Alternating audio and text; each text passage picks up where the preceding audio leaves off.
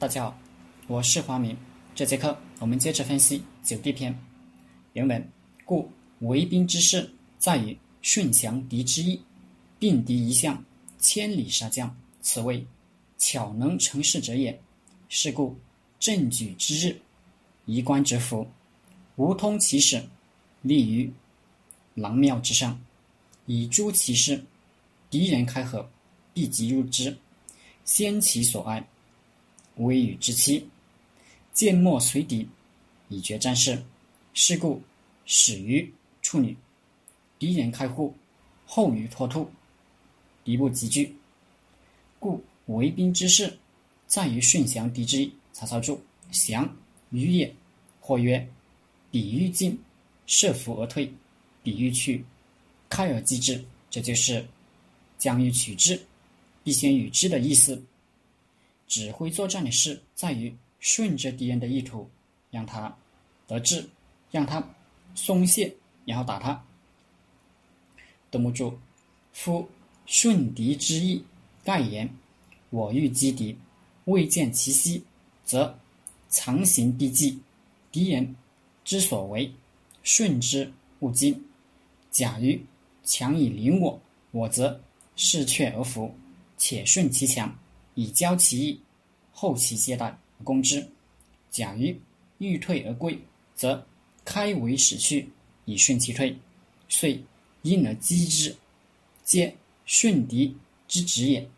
我们要打敌人，又找不到他的空隙，那就把自己隐藏起来。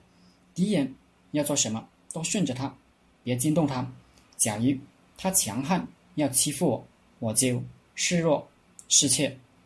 显得很害怕，让他逞强，让他骄傲，等他懈怠，然后设伏打他。假如他想撤退回国，我就开为一面，让他退出，然后激其多归。害人的道理都一样，就是顺着他，让他自己变坏。所以忠言逆耳，而奸臣对你都是百依百顺。并敌一向，千里杀将，所谓巧能成事者也。并敌一向是并兵向敌，朝着一个方向，就是集中兵力攻其一点。曹操注：并兵向敌，虽千里而能轻其将也，是谓成事巧者也。指挥作战的事在于假装顺从敌人的意图，让他得志松懈，然后悄悄集中兵力。朝着一个方向一举击之，则长驱千里，擒敌杀将，这就是巧妙能成事。战例就是前面学过的匈奴默毒灭东胡的故事。默毒杀了他父亲，头曼单于继位，东湖见他出力欺负他，派使者来说：“头曼的千里马不错，能不能送给我们？”朝臣们。都说东湖无礼，莫都说就一匹马，怎么不能给友邦呢？给了。东湖又来使者说，莫读单于后宫美女那么多，分一个给我吧。朝臣们激愤，认为这是奇耻大辱，要发兵攻打东湖。莫都却说一个女人怎么不能给兄弟呢？给了，这样。不仅东湖认为默读软弱可欺，默读自己的朝臣都觉得他没出息。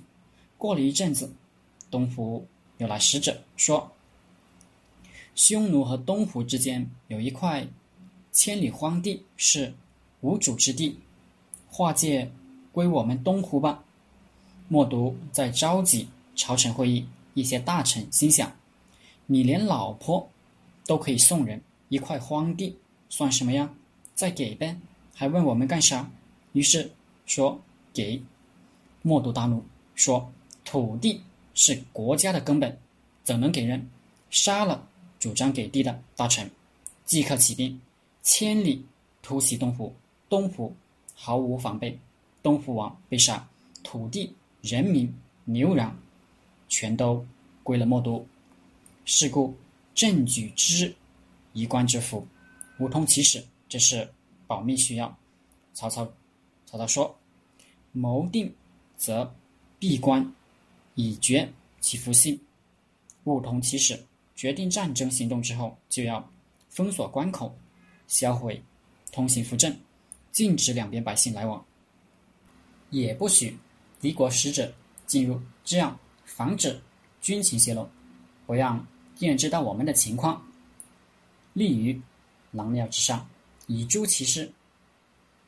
立就是严厉、严格、认真的意思。诛，曹操诛就是治也。商议决定，在宗庙里秘密认真的谋划军国大事。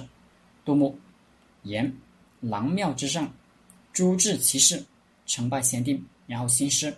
张玉注：兵者大事，不可轻易，当替立于庙堂之上，密制其事，贵谋。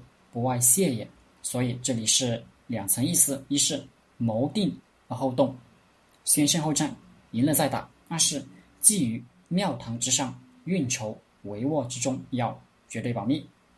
敌人开河，必即入之。开河，河是门扇。曹操注：敌有间隙，当即入也。敌人一旦露出破绽，当急速趁隙而入。不过。有时失败也在这里，敌人露出那破绽，可能正是诱我们急入的假象。先其所爱，危与之期；先其所爱，先占领敌人最心疼的战略要地，比李世民占窦建德，先抢占了虎牢关，就把窦建德挡在关外了。曹操注：据力变也。杜牧：凡事敌人所爱惜，依视之。所为君者，则先夺之也。战略要地也好，粮草辎重也好，凡是他爱惜的、倚仗的，就夺了他。微语之期这四个字，怎么解又费劲了？曹操说：“后人发，先人治；后发先至。”他没说“微语之期”四个字啥意思？杜牧：“微者，前也。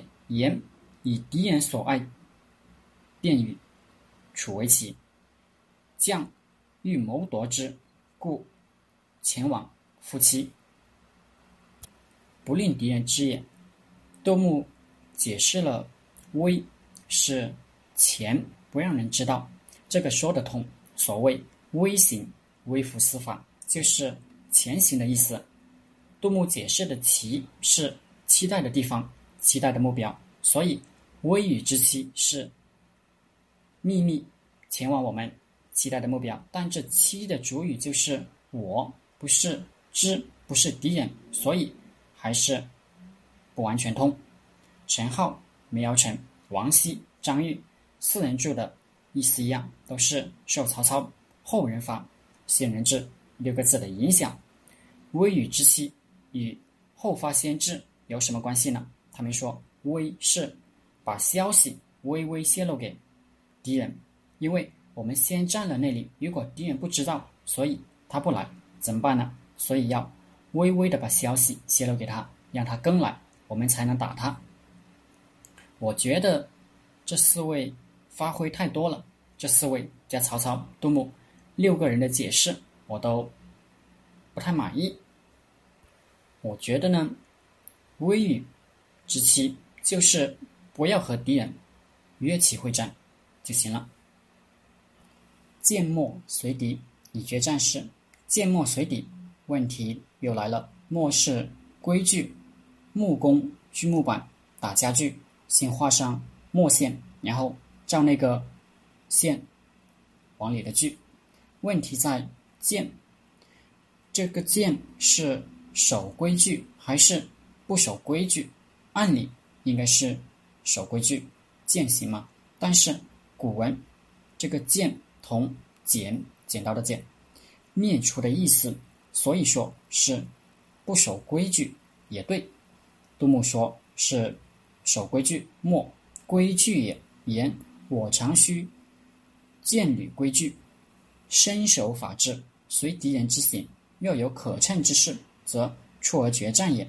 贾玲说是不守规矩，剑楚也，莫神莫也。随敌计，以决战事。为胜势力不可守，以神墨为焉。曹操注：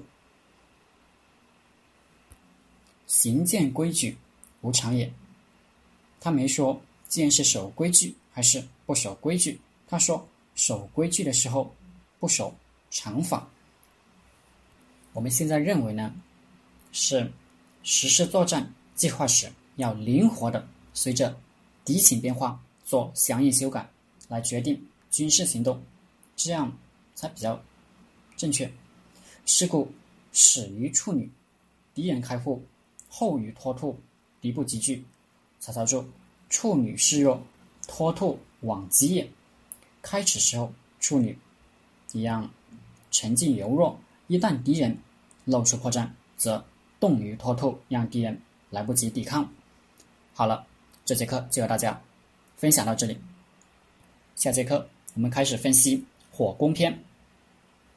大家可以加我的 QQ 微信幺零三二八二四三四二。我们一起讨论读书、创业、企业管理、团队管理、互联网投资。谢谢大家。